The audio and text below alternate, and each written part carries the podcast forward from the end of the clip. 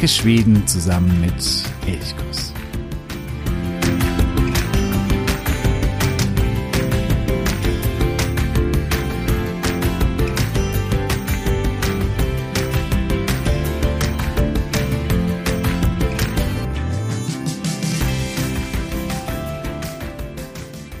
Hey Jörg, guten Morgen zu einer weiteren Folge von Elchkuss, dem Podcast für Schweden. Mein Name ist Jo und ich begrüße dich ganz, ganz herzlich und ich begrüße auch heute wieder Heike, die diese heutige Folge mit mir zusammen bestreiten wird. Heike ist Schwedischlehrerin bei OBS, dem Sprachinstitut für die skandinavischen Sprachen. Ja, hey, Heike. Hey, hey, hey. Wunderbar. Wir haben ja in der letzten Folge, wo du da warst, über das Dü gesprochen, über verschiedene Begrüßungsfloskeln oder Abschiedsfloskeln auch. Und wir haben uns vorgenommen, dass wir immer in jeder Folge so ein, die wir zusammen bestreiten, einen kleinen thematischen Aspekt des Schwedischen oder des Schwedisch-Lernens herausgreifen. Und heute haben wir gesagt, nehmen wir die False Friends, die sogenannten falschen Freunde. Die sind nicht nur, wenn man Schwedisch lernt, sondern bei eigentlich ja jeder Fremdsprache immer ein bisschen schwierig. Es gibt so ein paar Wörter, wo man glaubt, die könnte man relativ schnell übersetzen oder relativ leicht übersetzen, weil sie gleich klingen oder gleich geschrieben werden. Jeder wird sich wahrscheinlich an den Englischunterricht erinnern und den Englischlehrer, der irgendwie krampfhaft versucht hat, allen herauszu, ja nicht zu prügeln, aber herauszubringen, dass to become nichts mit bekommen ähm, zu tun hat. Daran wird sich wahrscheinlich jeder dran erinnern. Und auch das gibt es natürlich im Schwedischen.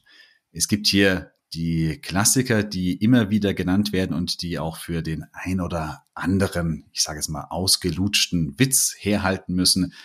Da geht es natürlich um Fick oder Fika.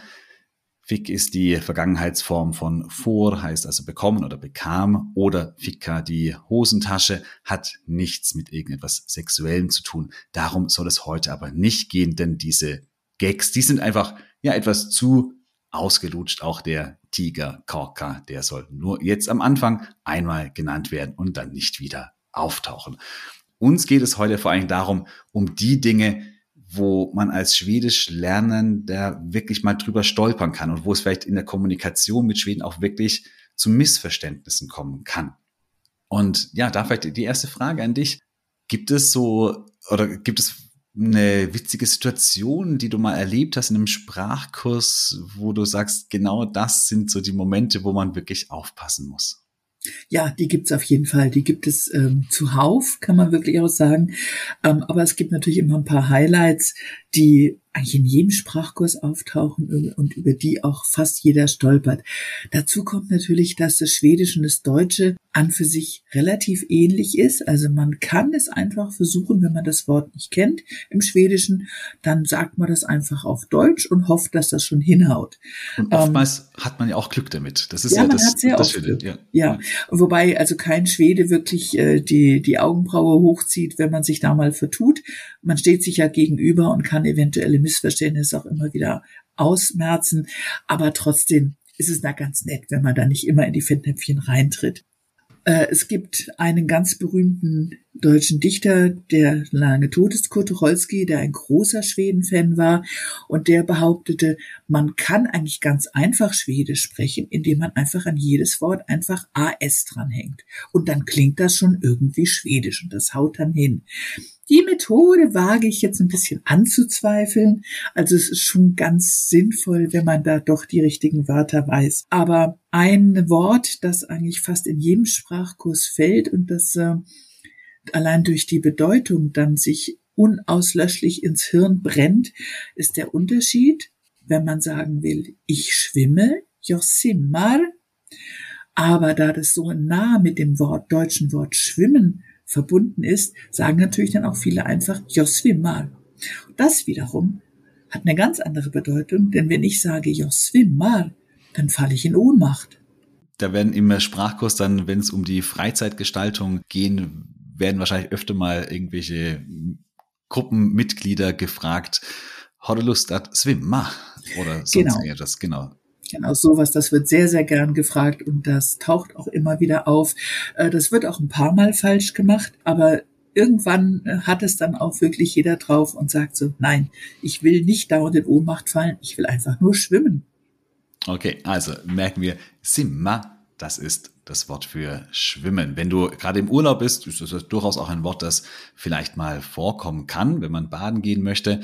Bleiben wir erstmal beim Urlaub. Auch das Wort für Urlaub ist ja schon auch ein schwieriges Wort. Semester ähm, hat nichts mit dem Semester, also dem studentischen Semester zu tun. Das ist nämlich Termin und das hat wiederum nichts mit dem Arzttermin zu tun, denn das ist TEAT. Also auch hier gibt es so eine, mm, ja, so eine Verkettung oder wo es ganz leicht zu Missverständnissen kommen kann. Ja, wenn wir an den Urlaub denken, hast du da irgendwie False Friends, die, die vielleicht sehr häufig vorkommen?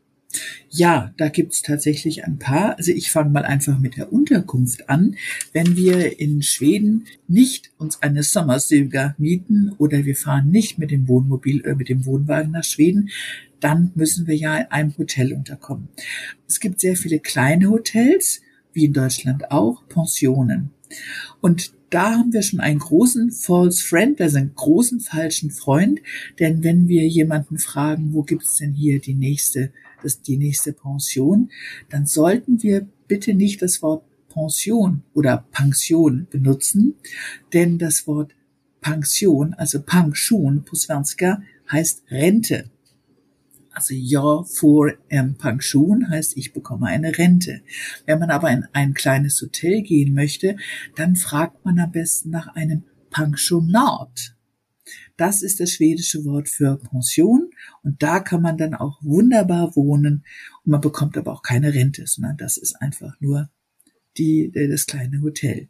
Kann man da immer dann auch zu Not, wenn man sich da unsicher ist, sagen, okay, ich hangel mich mit dem Wort Hotel, das ja das gleiche im Schwedischen und im Deutschen ist, außer dass es mit Doppel-L geschrieben wird. Kann ich mich damit immer behelfen oder sagst du, na, ein Pensionat, das ist schon etwas anderes als ein Hotel? Ja, ein Pensionat ist tatsächlich genauso wie im Deutschen auch ähm, etwas anderes als ein Hotel. Aber bevor man jetzt beharrt, darauf beharrt, dass man unbedingt eine Rente bekommen möchte oder eine Rente sucht, äh, kann man sich mit Hotel auf jeden Fall behelfen. Man kann vielleicht noch das Wort litet, also atleted Hotel, wenn man das davor setzt, dann wissen dann die meisten auch, aha, man möchte also nicht im Interconti einsteigen, äh, einsteigen, sondern man möchte tatsächlich ein kleines Hotel, also et Pensionat suchen und da mit einer persönlichen Betreuung dann auch den Urlaub schön genießen können. Wir gehen jetzt einfach mal weiter in unserem Urlaub. Ähm, es gibt in Schweden wunderschöne Kirchen, die man auch meistens besichtigen kann, also gerade auch die großen Kirchen. Und da stoßen wir auf das nächste Wort, das ein bisschen anders ist im Schwedischen als im Deutschen. Und zwar, wenn wir zu einem Dom kommen. Es gibt in Schweden ja auch viele Dome heißt das, ja, das heißt Dome. Ich glaube, es und, heißt Dome, äh, ja. Ja, ja ich glaube es. Ja, ja.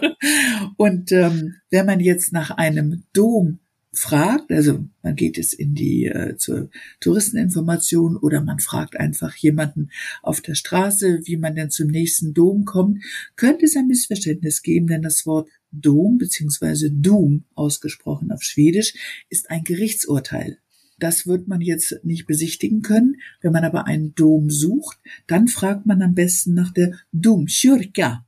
Also Kyrka ist das schwedische Wort für Kirche und die Schweden nehmen es ja oft sehr genau mit ihren Bezeichnungen.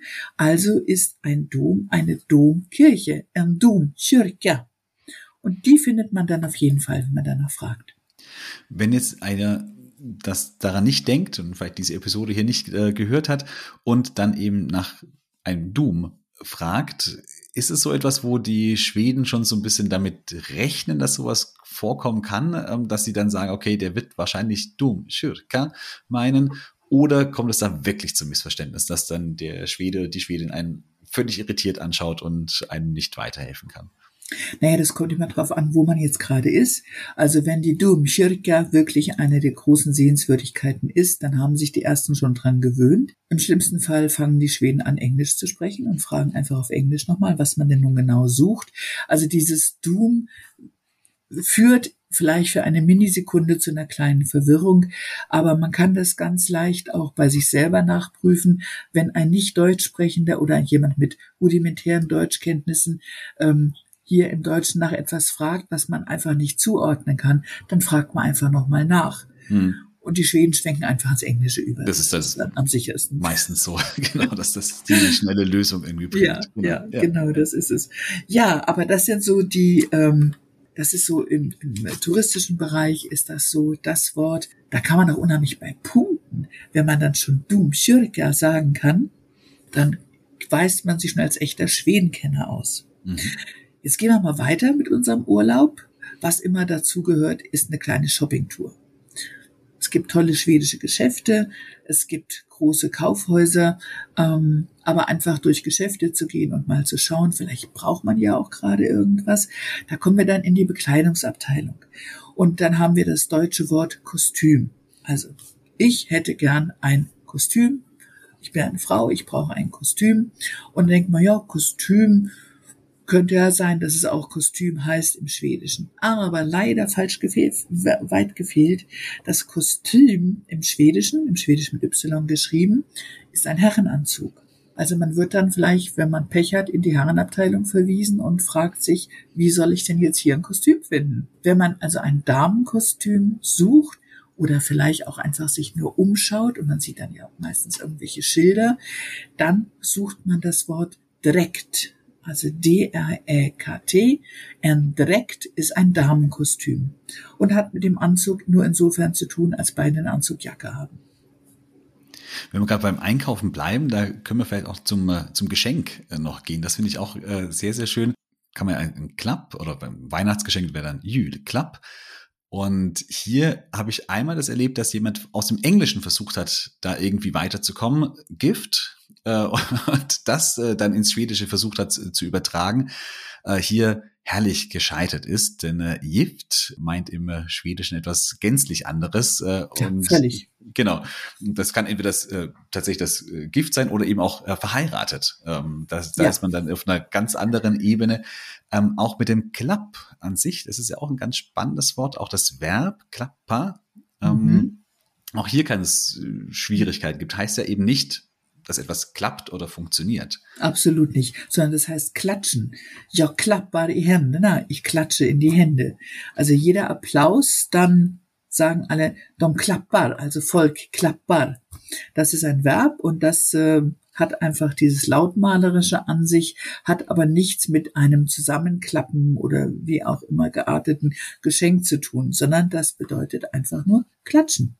Kann auch tätscheln heißen, oder? So streicheln, mhm, so dass man genau. die, die, die Wange ähm, tätschelt ja. beispielsweise. Ja. Oder bei Tieren vor allen Dingen, also ja klappbar en Hest. Wenn man auf einem Pferdehof ist, in Schweden gibt es unglaublich viele Pferde, sehr viele Möglichkeiten auch zu reiten.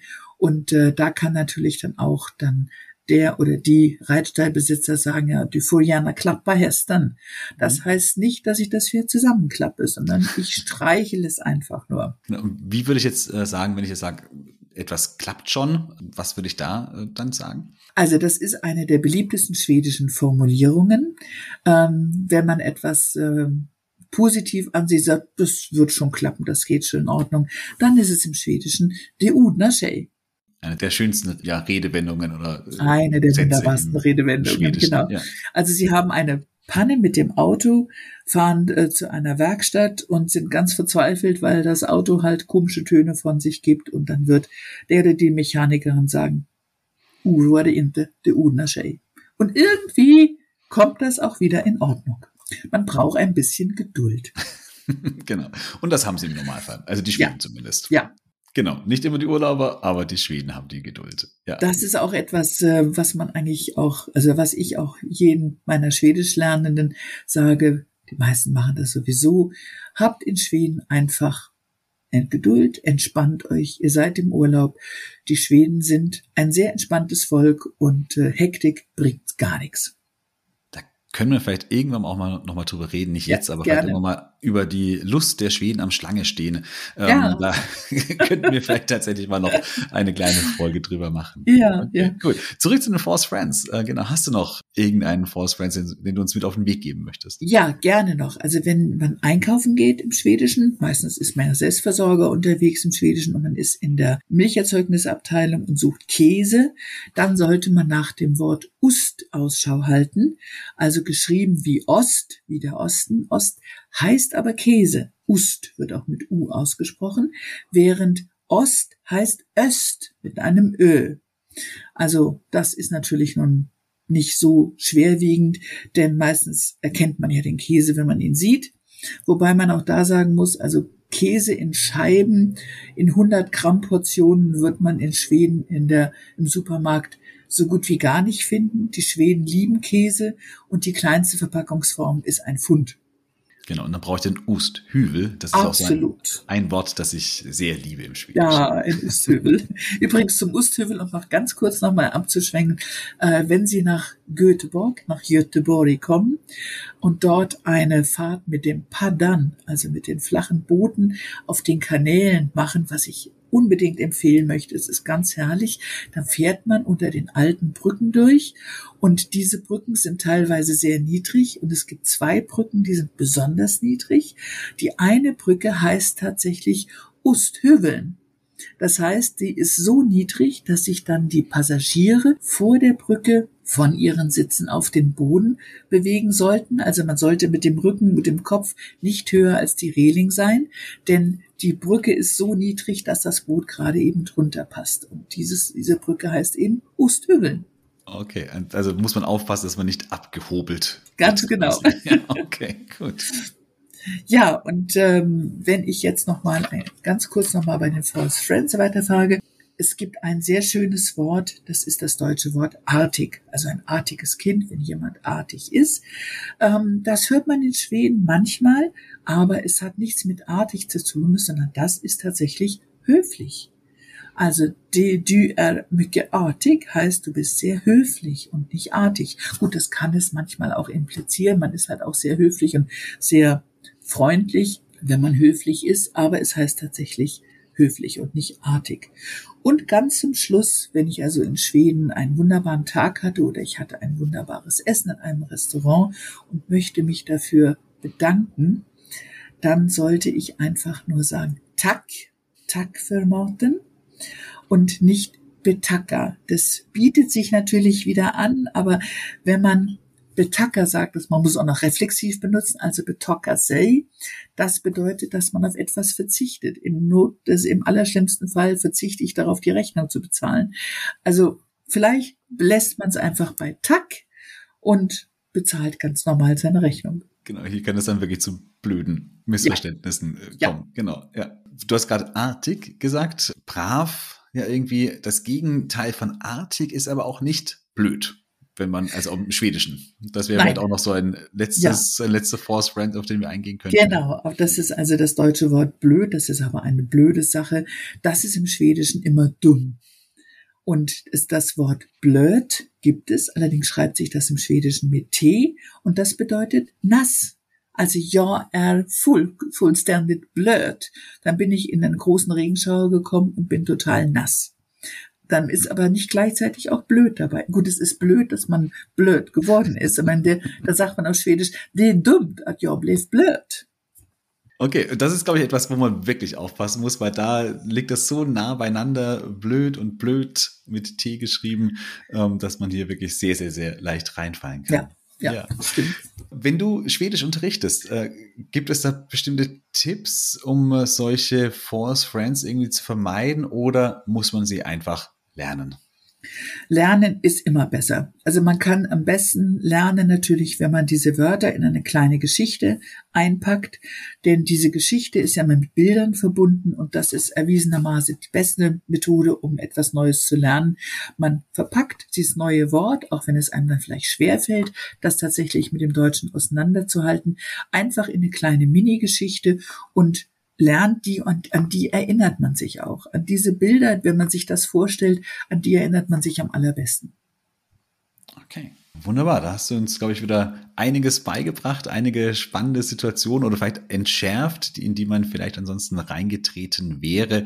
Ich glaube, das Entscheidende ist auch immer, da sind die Schweden ja auch entspannt. Wenn man mal so irgendwo reintritt, dann, weil man irgendein falsches Wort verwendet oder ein Force Friend verwendet, die Schweden nehmen einem das eigentlich nie übel, sondern wenn man dann da drüber lacht und eventuell ins Englische wechselt und das irgendwie klärt, dann äh, Genau, dann passt das im Normalfall immer. Das Auf jeden Schweden Fall. ja auch im Normalfall entspannt. Ja, genau. sind entspannt, sie sind höflich und sie freuen sich einfach sehr, wenn man überhaupt ein bisschen Schwedisch spricht. Also es wird nie mit dem Usthövel der Kopf abgehobelt, auf gar keinen Fall, sondern äh, es führt im besten Fall zu Gelächter und äh, ja, vielleicht auch zu einem gemeinsamen Kennenlernen. Aber deshalb sollte man es trotzdem nicht als Gesprächsauftakt nehmen. Gut, wenn du auch Schwedisch lernen möchtest, dann schau gerne auf der Seite von OBS, dem Sprachinstitut für die skandinavischen Sprachen, vorbei. Den Link habe ich dir in die Show Notes gesetzt. Den findest du unterhalb der heutigen Episode. Ich bedanke mich ganz, ganz herzlich bei dir, Heike, für diese heutige Sendung. Ich freue mich auch dann auf die kommenden, die wir gemeinsam bestreiten werden. Äh, war wieder wunderbar, dass du hier warst und uns ein bisschen in die Force Friends im Schwedischen oder zwischen dem Deutschen und dem Schwedischen eingeführt hast. Vielen, vielen, vielen Dank dafür. Ja, gern geschehen. Es hat mich sehr gefreut. Ich freue mich schon aufs nächste Mal. Da kann ich mich nur anschließen. Ich freue mich ebenso. Ich wünsche dir eine wunderschöne Woche. Ha det så bra. Vi hörs. Ja, tack så mycket. Ha det så bra. Ha en fin vecka och vi hörs nästa gång.